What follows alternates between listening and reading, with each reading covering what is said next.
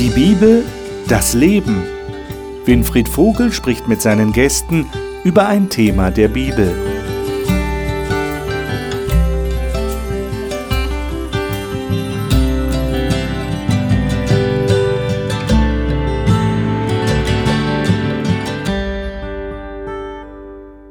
Willkommen zu dieser Sendung. Wir reden über das Leben von Jesus hier auf dieser Erde anhand des Matthäusevangeliums. Und jetzt sind wir an dem Punkt angelangt, wo Jesus inzwischen nach dreieinhalb Jahren Wanderung durch das Land Israel schließlich in Jerusalem angekommen ist. Wir haben schon während dieser Wanderung die Jahre hindurch, jetzt anhand des Matthäusevangeliums, gesehen und erlebt, wie Jesus mit den Führern des Volkes, mit den religiösen Eliten umgegangen ist und wie da immer wieder Kontroversen aufkamen, Konflikte, die entstanden, weil diese Leute offensichtlich unter ihm etwas völlig anderes verstanden haben, als er in seiner Sendung wusste und empfand. Sie haben ihn nicht als Messias anerkannt. Und Jesus hat ganz klar durchschaut, was ihre eigentliche Agenda ist. Und er hat sich um sie bemüht. Er wollte sie retten. Und wir erleben jetzt in Matthäus 23, wie er noch einmal eine große Anstrengung unternimmt, um sie zu gewinnen für sich. Und wir werden sehen, was dann weiter passiert ist und wie er dann mit den Jüngern gesprochen hat und wie er die Jünger darauf hingewiesen hat, worauf es eigentlich ankommt, denn er wird einmal wiederkommen auf diese Erde und wie kann man dafür bereit sein? Wie kann man wachsam sein? Und das verbindet sich dann mit dem, was er den Pharisäern und Schriftgelehrten ins Stammbuch geschrieben hat. Das ist das Thema, das wir heute vor uns haben. Das möchte ich mit den Gästen hier im Studio besprechen. Und diese Gäste darf ich Ihnen jetzt vorstellen. Dagmar Dorn kommt ursprünglich aus Nürnberg, lebt aber seit vielen Jahren in der Schweiz, wo sie als Hebamme arbeitet. Sie ist gerne auf Reisen und mit Menschen zusammen und engagiert sich in ihrer Kirchengemeinde. Lena Bessmann ist in einer Pastorenfamilie aufgewachsen und hat deshalb schon früh von Gott und der Bibel erfahren. Trotzdem hat sie sich ganz bewusst dafür entschieden, ihr Leben mit diesem Gott zu leben und die Bibel in ihrem Alltag ernst zu nehmen. David Mehari lebt in Hessen und koordiniert Katastrophen- und Entwicklungshilfe in Kenia, Äthiopien und im Südsudan. Er gibt auch eine christliche Zeitschrift in ampharischer Sprache heraus. Martin Wanicek ist Pastor aus Überzeugung, weil er eine persönliche Beziehung zu Gott hat, die ihm den Rückhalt für seinen Dienst an Menschen gibt. Das Schönste für ihn ist, wenn Menschen sich auch davon überzeugen lassen. Matthäus 23 ist das Kapitel, das wir jetzt miteinander aufschlagen und in dem wir einiges lesen wollen. Jesus hat hier eine lange Rede gehalten. Jedenfalls kommt sie uns sehr lang vor und sie füllt auch ähm, dieses Kapitel fast ganz aus. Und natürlich sind wir in unserer Sendezeit begrenzt, wie ihr wisst. Wir haben jetzt nicht die Möglichkeit, diese ganze Rede zu lesen, aber wir werden wenigstens einige Verse daraus lesen. Dagmar, darf ich dich bitten, die ersten sieben Verse mal zu lesen in Kapitel 23. Dann redete Jesus zum Volk und zu seinen Jüngern. Auf den Stuhl des Mose haben sich die Schriftgelehrten und Pharisäer gesetzt. Was immer sie euch sagen, das tut und haltet. Nach dem, was sie aber tun, richtet euch nicht. Sie reden nur, aber tun nicht danach. Sie schnüren schwere und unerträgliche Lasten und legen sie den Menschen auf die Schultern. Sie selbst aber wollen dafür keinen Finger rühren. Alles, was sie tun, tun sie nur, um von den Leuten gesehen zu werden. Denn sie machen ihre Gebetsriemen breit und ihre Quasten lang. Sie legen Wert auf den Ehrenplatz bei den Gastmälern und den Ehrensitz in den Synagogen und wollen auf den Marktplätzen gegrüßt und von den Leuten Rabbi genannt werden. Mhm, Dankeschön.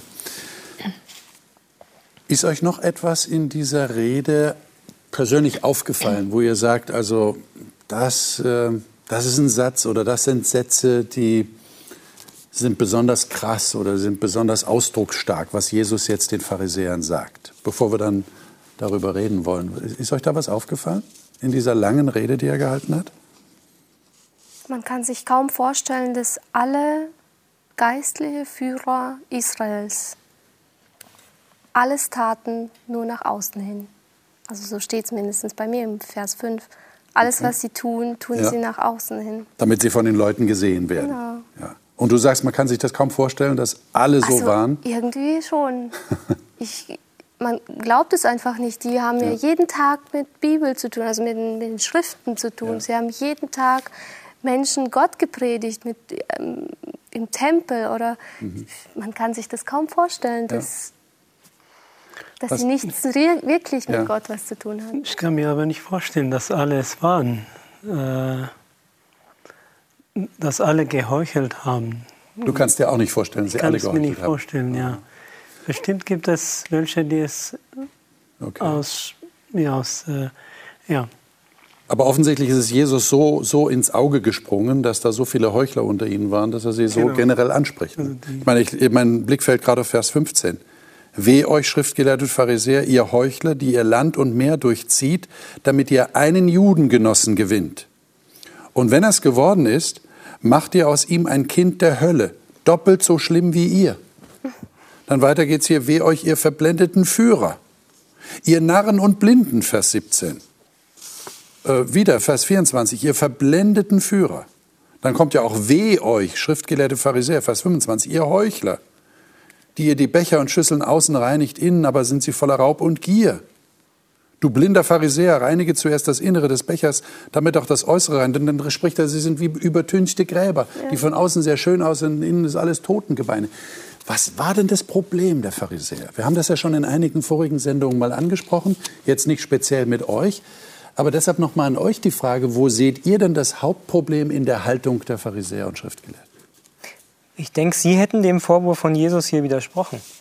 Also ich glaube nicht, dass es Ihnen bewusst war zu heucheln. Ich glaube nicht, dass Sie das absichtlich gemacht mhm. haben. Ähm, sondern ich denke, Sie haben das, was Sie getan haben, wirklich ernstmeinend getan. Aber ich glaube, der Fokus war eben falsch. Also ihr, Ihre Blickrichtung war eben auf die äußeren Dinge nämlich auf das, was man messen kann. Wie oft fastet jemand, wie viel gibt er Zehnten, wie oft betet er. Das war einfach ihr Fokus und in den Dingen waren sie aufrichtig. Also sie haben, denke ich, wirklich daran gearbeitet, dass das Äußere stimmt. Der Vorwurf, wo Jesus sagt, ihr seid Heuchler, war eben, weil ihr Fokus überhaupt nicht oder sehr wenig scheinbar nach innen gerichtet war. Oder der Vergleich war halt, wenn man sich nur mit anderen Menschen vergleicht, schneidet man ja oft gut ab. Aber Sie haben eben das Gesetz des Mose so ausgelegt, dass, dass es auf die Äußerlichkeiten Wert gelegt Aber ich meine, Jesus ist ja dann unheimlich krass in seiner Rede hier, wenn er sagt, also, ihr, ihr, inwendig seid ihr, seid ihr schmutzig, seid ihr, und ihr, ihr, ihr führt Leute in die Hölle, also die ich, ihr gewinnt. Ich finde, äh, würde dir ganz kurz oder ein bisschen widersprechen, weil ich finde, wenn man heuchelt, dann heuchelt man bewusst. Man kann nicht äh, in etwas ganz ehrlich sein und trotzdem heucheln. Weil, also ich kenne es von mir, weil ich glaube, ich weiß nicht, kann jeder von sich behaupten, er hat nicht geheuchelt. Ich nicht. Ähm, ich weiß genau, wenn ich etwas tue und mich davon nicht abhalten möchte, weil mir das so gut gefällt. Aber wenn ich dann in der Kirchengemeinde bin und das keiner weiß, dann tue ich so, als ob ich das nicht getan hätte hm. oder nie getan hätte. Und das weiß ich genau, dass ich das tue. Aber es, es, es, es, es kommt ja nicht gut an, wenn ich das jetzt ehrlich sagen würde. Natürlich kommt, also ich versuche mich da zu bessern und das ist der Kampf des, des Lebens jeden Tag, dass man mit den Sünden kämpft, mit Hilfe von Jesus. Aber es ist immer wieder der Fall, dass ich bewusst etwas tue, was Gott nicht gefällt. Das ist unsere sündige Natur. Es kann nicht sein, dass wir das unbewusst machen aber in das, etwas ehrlich sind. Aber war das Problem der Pharisäer nicht das, dass sie ganz bewusst sich dargestellt haben vor den Leuten? Also sie wollten ganz bewusst, das, das hast du noch nicht gemacht, oder? Dass du so in die Kirche gehst und sagst, hallo, schaut mal alle auf mich. Ich denk, und ich bin jetzt die tolle Frau und du weißt eigentlich, das ist nicht so. Also nicht mit dem, nicht mit der Absicht irgendwie ja. Ansehen zu bekommen, aber mit der Absicht, dass keiner erfährt, was ich eigentlich getan okay. habe. Mhm. Schon, man, man stellt sich schon hin, ich bin die Gute, ich bin nicht die Schlechte, die vielleicht zu Hause was anderes tut. Ja, wer will das auch gerne zugeben, dass er schlecht ist, ne? Wie eben. Klar. Aber Gott will, dass ja. wir voreinander ehrlich sind, dass wir vielleicht in der Runde ehrlich erzählen, was wir eigentlich sind und nicht vielleicht sogar aber, lügen. Aber ist das nicht auch so eine, so eine Wechselbeziehung? Wenn ich dann ehrlich sage oder sagen würde, was bei mir nicht stimmt, dann äh, erlebe ich dann, dass Leute von mir abrücken oder mich verurteilen und das will ich ja nicht. Ich möchte ja anerkannt bleiben, oder? Ist das nicht auch so ein Problem auf beiden Seiten dann? Was meint ihr? Wie, wie erlebt ihr das? Natürlich muss man auch aufpassen, dass, ich sag mal, die Stimmung nicht kippt. Also in der Schule da weiß ich noch, da war es so fünfte, sechste Klasse, Englisch, Französisch, dann in der siebten. Da war es cool, bei den Jungs schlechte Noten zu haben. Also ich war ganz ehrlich und habe gesagt, ich habe nicht gelernt. Und wenn ich eine 6 hatte im Vokabeltest, dann war ich stolz drauf, weil es halt damals, es war cool bei den Jungs. Ich meine, sowas will man in der Gemeinde ja auch nicht haben. Also man will ja auch keine Leute, die dann mit dem Schlechten prahlen, was sie tun. Aber die Mischung halt zu finden aus, ja, ähm, wir stehen auch zu den Schwächen, die wir haben, haben aber trotzdem das Ziel, ja. das Gute zu wollen und sind ehrlich gemeinsam auf dem Weg. Das ist manchmal schwierig. Man fällt halt einfach leicht in die eine Ecke oder in die andere Ecke, wenn man es halt allein aus menschlicher Kraft macht. Ja. Aber ich meine, bei den Pharisäern war es ja noch eine Steigerung zu dem, was ihr jetzt hier erwähnt. Äh, äh, da, da ist ja, da ist ja, was ist da drin? Könnt ihr euch das erklären? Habt ihr das mal verstanden, worum es da eigentlich geht. Wo liegt das eigentliche Problem?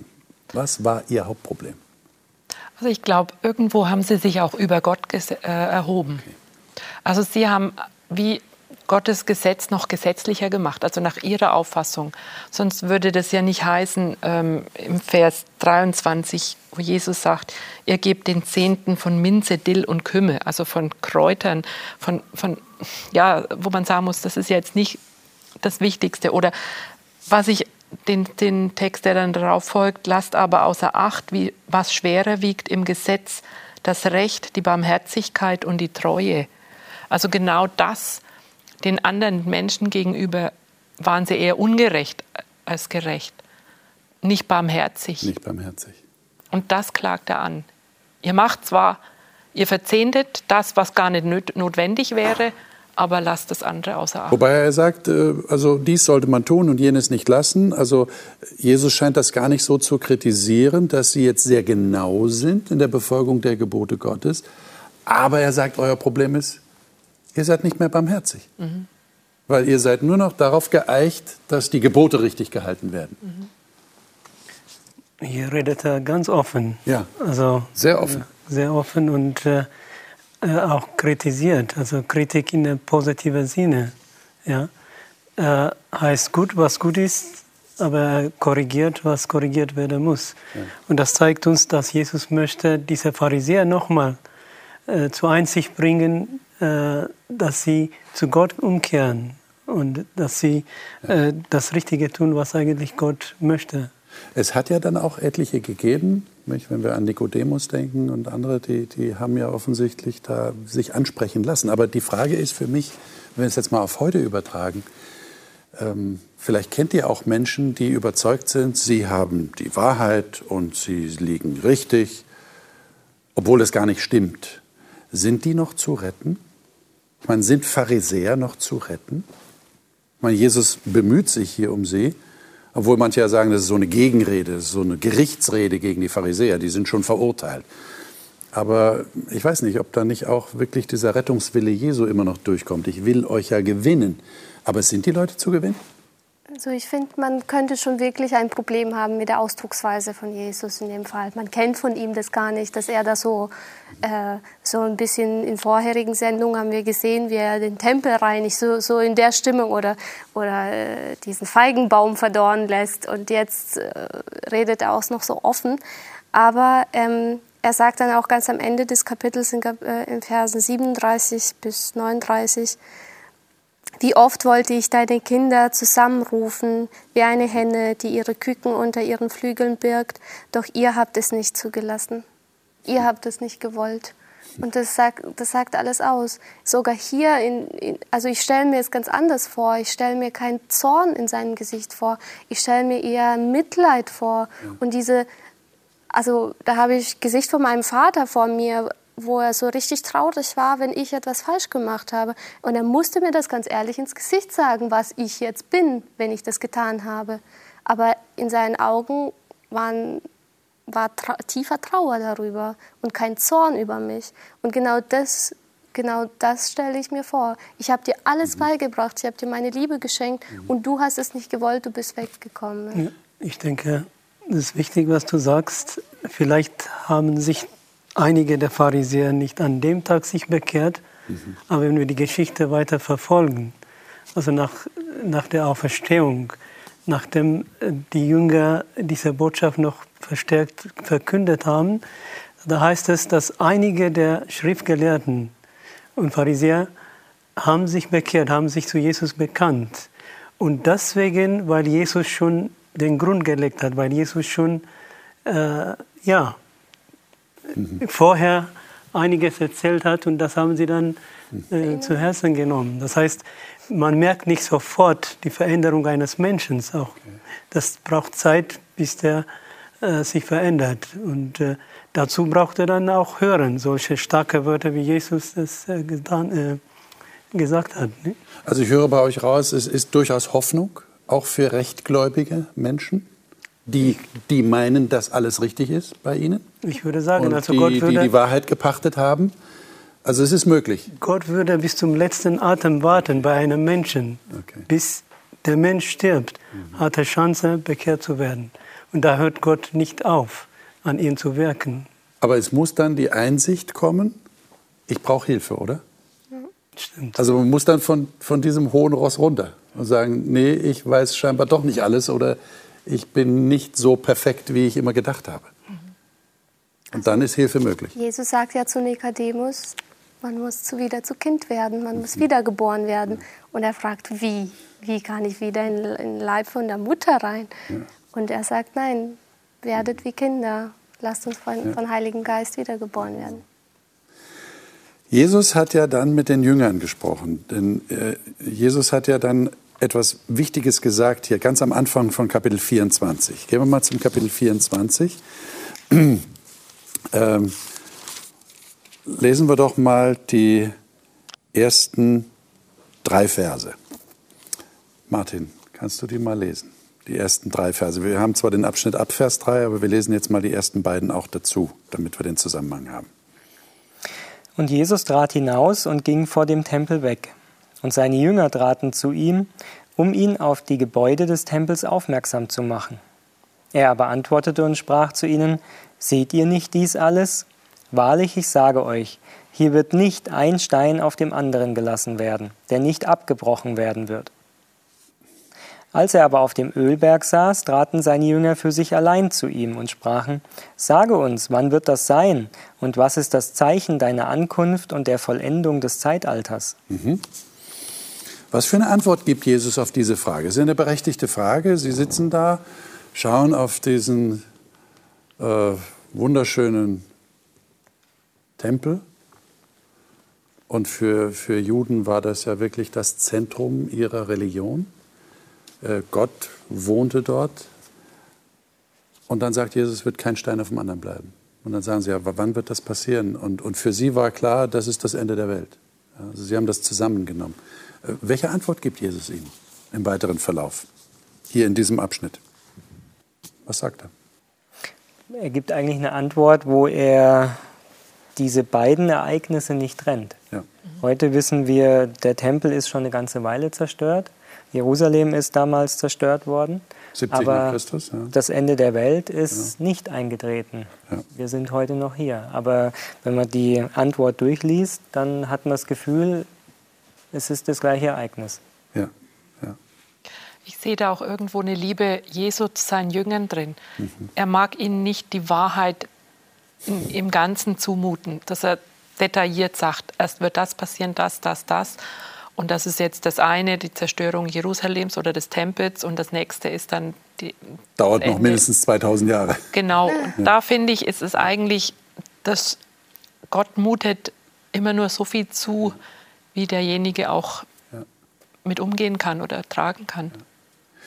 Ich denke, dass Jesus versucht auch den Blick der Jünger auf, den, äh, auf die neue Erde äh, zu werfen zu lassen. Hm. Also die Jünger haben gehofft, da wo sie sind, dass das neue Reich errichtet wird. Aber Jesus wollte, hatte, indem er weiter erzählt hat, was passiert ist, diese Welt wird vergehen, es wird eine neue Welt kommen. Also der Blick von irdischem auf das himmlische. Und er sagt ja hier am Ende dieses Abschnitts, äh, lesen wir mal äh, Vers 13. Wer aber beharrt bis ans Ende, der wird selig werden. Was meint er damit? Wo, worin besteht dieses Beharren oder Ausharren? Das ist auch ein Begriff, den wir heute nicht mehr verwenden. Heißt so viel wie, wie aushalten, ja, warten. Wie, wie sieht denn das aus? Was meint er damit? Haltet einfach, der, er redet ja von, von Kriegen, er redet von Erdbeben hier. Äh, viele werden abfallen, werden sich untereinander verraten, werden sich untereinander hassen, sagt er hier in Vers 10. Und dann kommt dieses äh, Verbe beharrt. Also das muss man einfach aushalten. Man muss diese gebrochene Welt aushalten. Ist es das, was er meint?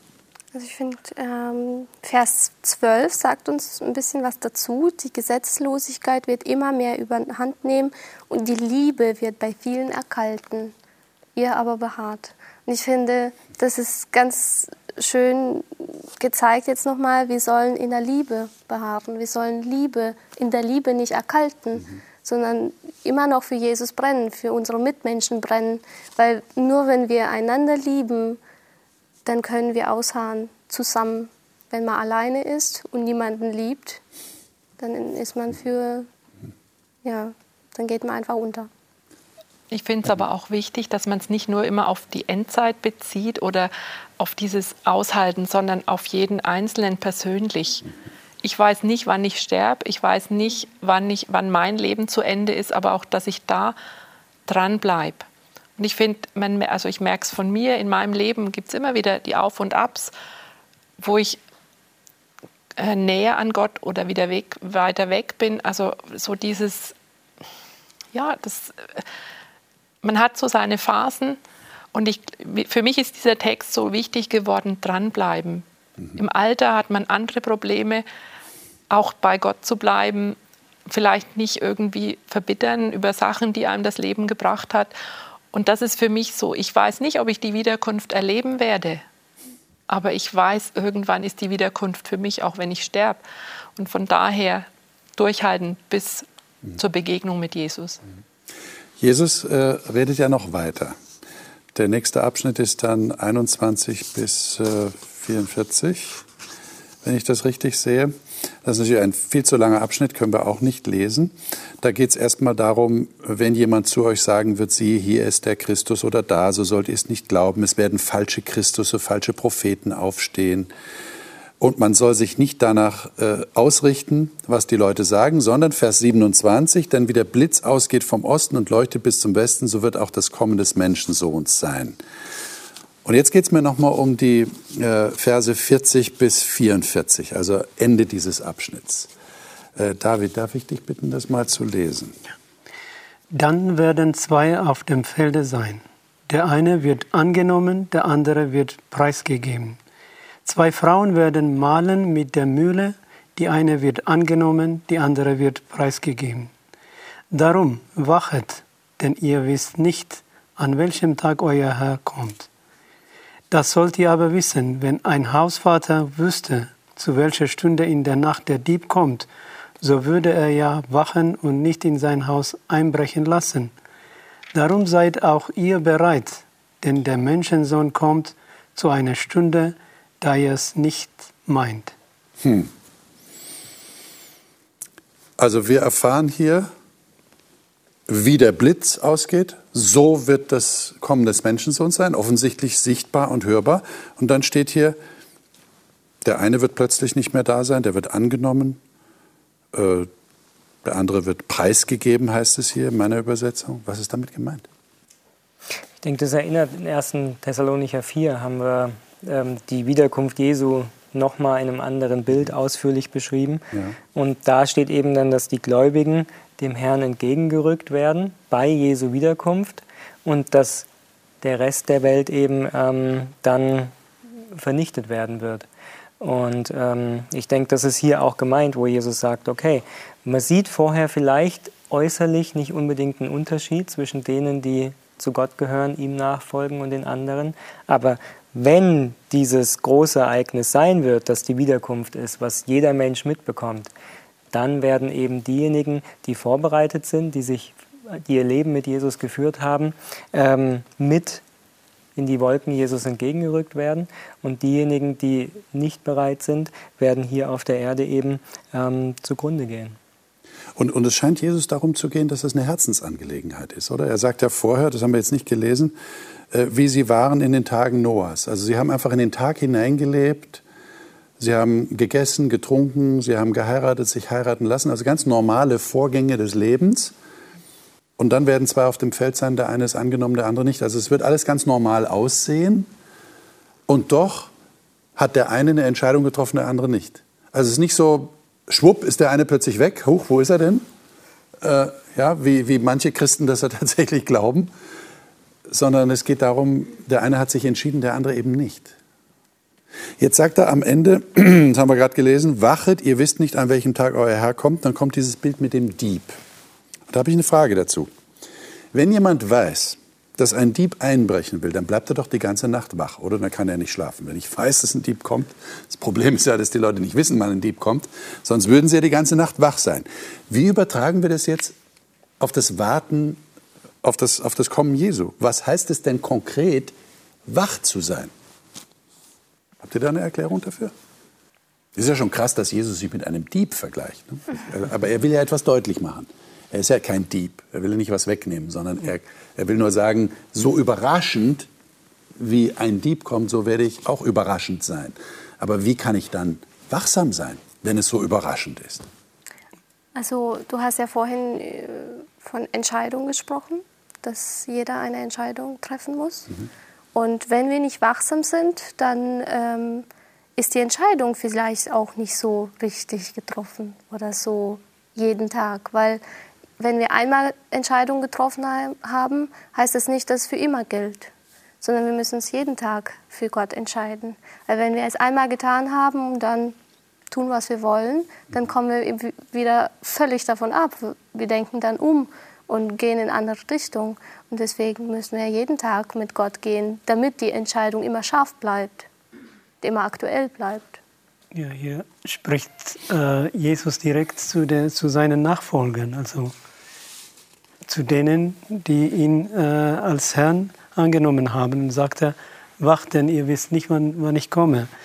Und es ist schon auch eine Herausforderung für uns Christen, äh, in diesen Jahren, in denen wir auf dieser Erde sind, äh, so zu leben, wie es Jesus gefällt.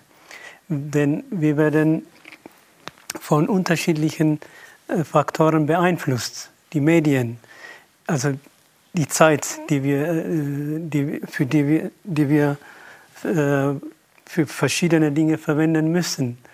Also wir werden herausgefordert, wachsam zu bleiben. Das heißt, in Verbindung mit Gott zu bleiben. Und dazu brauche ich dann Zeit nehmen für Gott, nämlich Zeit für das Bibellesen, Zeit für, de, für das Gebet, Zeit mit den Menschen zusammen zu sein und anderen äh, zu helfen oder was auch immer. Das heißt, wach, wachen bedeutet aktiv das tun, was Jesus schon auf dieser Erde angefangen zu, zu tun.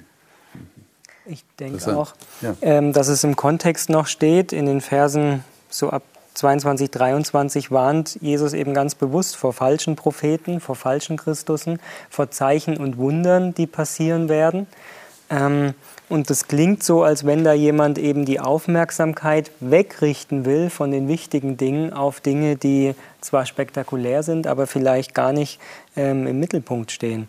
Und so kann es uns ja heute auch gehen, dass wir vielleicht warten, was im gewissen Teil dieser Welt alles geschehen wird, aber eben nicht uns selber prüfen und selber bereit sind, ähm, Und ich glaube, das ist, was Jesus hier meint, ähm, dass dieses Wachsamsein eben bedeutet, unsere Aufmerksamkeit auf die richtige Sache zu legen, nämlich auf uns und auch die Dinge, die passieren, die wir hören, kritisch zu prüfen, weil er eben vor, vor falschen Propheten und vor Wundern warnt, die uns, die uns ablenken. Mhm. Und die Beziehung zu Jesus, denke ich, und, und unsere eigene, unser eigenes Leben mit ihm, das ist eben die Hauptaufmerksamkeit, um die es letztlich auch gehen soll und nicht das, was irgendwo geschieht.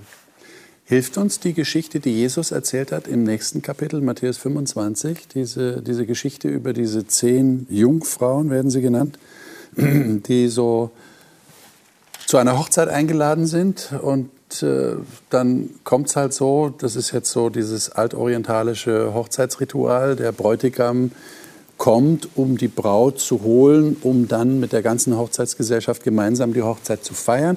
Und sie warten jetzt, dass der Bräutigam endlich kommt. Er kommt nicht. Er kommt und kommt und kommt nicht. Und sie schlafen alle ein. Und dann, dann kommt schließlich der Bräutigam und dann wachen sie auf und fünf von denen, die Hälfte, haben in ihren Lampen, die sie brauchen, um jetzt in der Nacht den Weg zu finden, haben nicht genug Öl. Also die Lampen sind erloschen. Dann sagen sie den anderen, gebt uns doch was ab. Die anderen haben nämlich noch Vorrat und können ihre Lampen wieder zum, zum Brennen bringen. Und die anderen sagen, nee, nee, nee, das geht nicht, ihr müsst schon selber dafür sorgen. Und dann haben sie sich schließlich das besorgt, aber der Bräutigam ist schon in die, zur Hochzeitsfeier weg. Und dann kommen sie an die Tür und klopfen und der Bräutigam sagt von ihnen, ich kenne euch gar nicht. Ähm, hilft euch dieses Bild? Was sagt euch dieses Bild in Bezug auf Wachsein, vorbereitet sein auf dieses zweite Kommen von Jesus? offensichtlich hat es den gleichen Inhalt. Und das heißt ja wieder, darum wachet. Genau. Also ja. es scheint eine Illustration davon zu sein, ähm, was es bedeutet zu wachen. Ja, er sagt wieder, ihr wisst weder Tag noch Stunde, deshalb seid wachsam. Mhm. Was heißt denn das jetzt? Jetzt mal übertragen. Die Frage, äh, was ist denn das Öl? Ich meine, habt ihr genug Öl? Und wenn ja, was habt ihr dann? Ja, ich denke, das Öl ist dafür da, um Licht mhm. brennen zu lassen, um Licht zu bringen. Ja. ja. also das Eigentliche ist das, das, das Licht. Und äh, das Licht ist ja ein Seelenbild für Jesus. Jesus ist das Licht der Welt. Und auf der anderen Stelle heißt es auch, ihr seid das Licht der Welt. Das heißt, das Licht in uns, das leuchtet, ist Jesus. Also wachsam zu sein, ist äh, diese Verbindung zu aufrecht zu erhalten, dass wir mit Jesus pflegen. Ich meine, diese zehn Jungfrauen, die waren ja so ein bisschen, kommt mir vor, auch so ein Anklang an die, an die Rechtgläubigen, die wir vorher hatten. Nicht? Ich meine, die haben alle gedacht, alles okay. Sie haben ihre Lampen dabei, sie können jetzt dem Bräutigam folgen. Und dann müssen fünf von ihnen feststellen, nee, wir sind nicht vorbereitet. Aber jetzt ist meine Frage eben, ähm, wie, wie bin ich denn vorbereitet? Was muss ich denn mitnehmen? Wie, wie interpretiert ihr dieses Bild für euch persönlich? Was habt ihr dabei? Also ich glaube, ich habe keinen irgendwie Maßstab erstmal, wo ich sage, okay, wenn ich so viel Öl habe, 5 Milliliter, dann passt das. Wenn es 10 sind, dann oh, ist kritisch und so weiter. Also ähm, ich habe erstmal keinen Maßstab, an was ich das messen kann, wie viel Öl ich habe. Aber du musst erst auf der wissen, anderen Seite, was, was das Öl überhaupt ist. Ja, genau. Wir haben ja davon gesprochen, dass das das Licht hervorbringt. Mhm. Und wir soll, das Licht ist Jesus und wenn wir Jesus, mit Jesus uns beschäftigen, dann ziehen wir uns an. Und es steht, es gibt einen Vers in Korinther, wo es sagt, je mehr wir auf Jesu Herrlichkeit schauen, desto mehr werden wir darin verwandelt. Das heißt, wir werden wie Jesus, wir werden seine Eigenschaften anziehen. Und das finde ich ganz schöne, ähm, ganz schönes Vergleich wie wir eigentlich so mit dem Spiegel, wir sehen auf Jesus und sehen eigentlich im Spiegel ihn und nicht uns selbst. Und so will er, dass andere Menschen nicht uns sehen, sondern ihn in, in uns. Und deswegen ähm, müssen wir uns vorbereiten. Aber wie bereiten wir uns vor? Ich habe gerade, äh, wo du gefragt hast, habe ich eine Geschichte, mich an eine Geschichte erinnert. Meine äh, Schwiegereltern wurden vor ein paar Wochen ausgeraubt. Also wir waren eine Stunde weg als ganze Familie äh, einkaufen, waren im Möbelgeschäft. Und in dieser einer Stunde ist jemand eingebrochen, hat alle Taschen, alles Bargeld rausgeholt. Und dann sind wir gekommen, haben es erstmal gar nicht gemerkt. Und als wir es gemerkt haben, haben wir gesucht, wie sie reingekommen sind. Dann haben wir gemerkt, wir haben Fenster gekippt gelassen. Und dadurch sind die rein. Und dann habe ich gedacht, ja, wie kann das sein, dass es passiert ist? Es ist deswegen passiert, weil man sich so sicher gefühlt hat, weil man gar nicht in Betracht gezogen hat, dass das so einfach ist, dass jemand einbricht. Hm. So ist es mit Jesus. Man fühlt sich manchmal so in Sicherheit, ach, er kommt ja, keine Ahnung, noch in 2000 Jahren, ich habe ja noch genug Zeit. Aber man weiß nicht, was morgen passiert. Deswegen will ich heute so scharfsinnig meine Beziehung mit ihm aufrechterhalten, dass ich heute vorbereitet bin, wenn ich sterbe oder wenn er heute kommt, jetzt. Und wie macht ihr das, diese Beziehung zu Jesus aktiv aufrechterhalten? Du hast schon erwähnt, ich sollte die Bibel konsultieren, auch mit ihm im Gebet sprechen. Aber gibt es da noch etwas?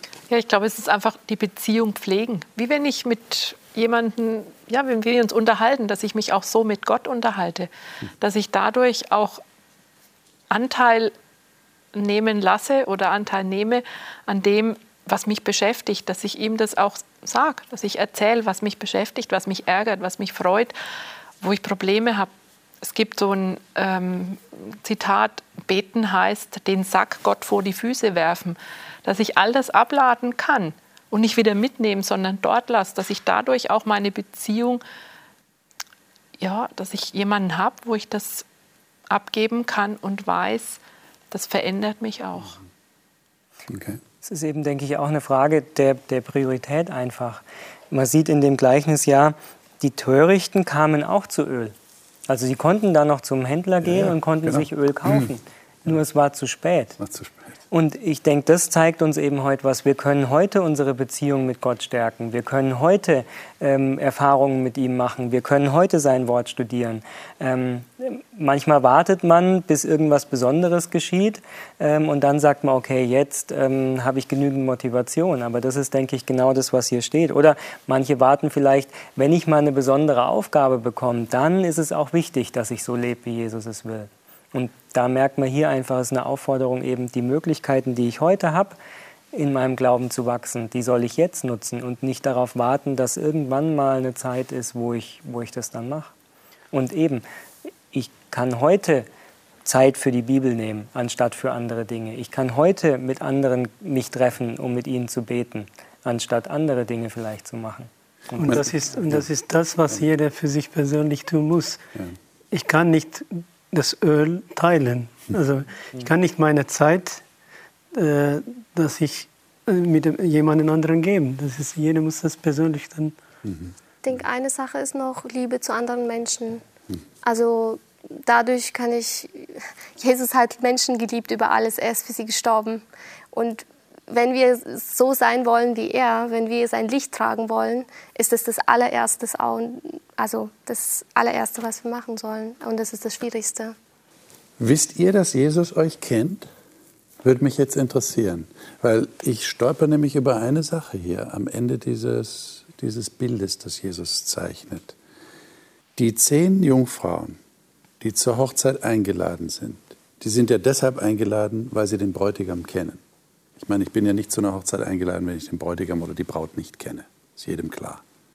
Jetzt stehen sie schließlich verspätet vor der Tür. Und von drinnen sagt der Bräutigam, jetzt in dieser Geschichte, ich kenne euch gar nicht. Wie geht das? Deshalb versteht ihr jetzt meine Frage. Kennt Jesus euch und woher wisst ihr, dass er euch kennt? Nach dem, was Jesus hier sagt. Schwierige Frage. Er kennt mich, weil ich ihn kenne. Okay, ja, das haben die Jungfrauen ja auch. Die haben ihn ja gekannt. Deshalb sind sie ja auf dem Weg dorthin. Nein, aber wenn ich mich frage, jetzt, ja. wenn ich mich jetzt frage, Jesus, kennst du mich? Ich will dich kennen, dann kennt er mich sofort. dann okay. schaut er mich durch. Ja. Also äh, es ist, es ist einfach so einfach, dass man sich gar, gar, also den Kopf gar nicht zerbrechen braucht. Sobald wir uns wünschen, dass er uns kennt, von ganzem Herzen kennt er hm. uns. Okay. Es gibt einen Unterschied zwischen einem Namenschristen und einem praktizierenden Christen. Mhm. Also alle sind Christen, aber äh, derjenige, der ja, eng mit Jesus zusammenlebt und auch so das tut, was Jesus von ihm möchte, den kennt er auch. Ne? Also im nachfolgenden Abschnitt oder Kapitel wird auch so ein bisschen angedeutet, was ihr getan habt. Einem, äh, meinen Geringsten habt ihr mir getan. Genau. Das heißt, so wie ich mein Christsein lebe, zeigt, äh, ob ich ihn kenne und ob er mich kennt. Also es zeigt sich dann ganz konkret. Nicht nur, dass ich behaupte, ich kenne ihn, sondern es zeigt sich in meinem Verhalten, ja. dass da tatsächlich etwas, wie ihr gesagt habt, abgefärbt hat genau. von ihm. Und die, die Pharisäer und Schriftgelehrten, vielleicht sind die damit auch gemeint, die haben ja gedacht, dass sie, dass sie Gott kennen, oder? Sie, haben, sie waren ja die besten Diener für Gott. Und am Ende mussten sie dann erkennen, das, das war gar nicht. Gott, Gott kennt sie nicht. Das ist eigentlich eine tragische Geschichte, finde ich. Das ist sehr tragisch. Liebe Zuschauer, ähm, empfinden Sie das auch so, dass eine große Tragik in dieser Sache liegt, dass wir unter Umständen überzeugt sind, als Christen, vielleicht sogar als, als Kirchgänger, ist okay, wir glauben an Gott, wir glauben an Jesus, aber am Ende kommt dann raus, hm, da ist nicht wirklich diese, diese diese echte Beziehung da. Und die zeigt sich dann vielleicht auch nicht wirklich. Es ist alles so zur Routine geworden oder es ist bloß Religion und nicht echter, tiefer Glaube. Das ist eine Frage, wieder mal eine Frage, die sich jeder ganz persönlich stellen muss und versuchen muss zu beantworten. Wie kann ich sicher sein, dass Jesus mich kennt? Und wie kann ich dann auch ihn erwarten und, und wach sein und nicht unvorbereitet sein, wenn er dann tatsächlich kommt. Das nächste Mal werden wir darüber sprechen, wie es weitergegangen ist mit Jesus. Er hat eine, eine Prüfung durchmachen müssen, die wirklich die härteste ist, die man sich vorstellen kann. Er sollte für die Menschen sterben, auch für die um ihn herum, sogar für die, die ihn gefangen gesetzt haben, dann im Garten Gethsemane, die überhaupt nicht daran interessiert waren, gerettet zu werden. Und Jesus als Mensch schreckt davor zurück, wie jeder Mensch davor zurückschreckt, einen gewaltsamen Tod zu sterben oder überhaupt zu sterben. Wie ist Jesus damit umgegangen? Wie ist er durch diese Prüfung hindurchgekommen?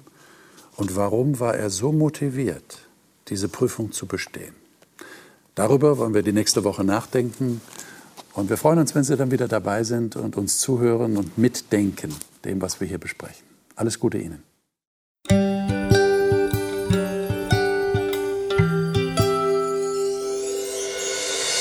Sie hörten auf Hope Radio die Bibel, das Leben mit Winfried Vogel und seiner Gesprächsrunde.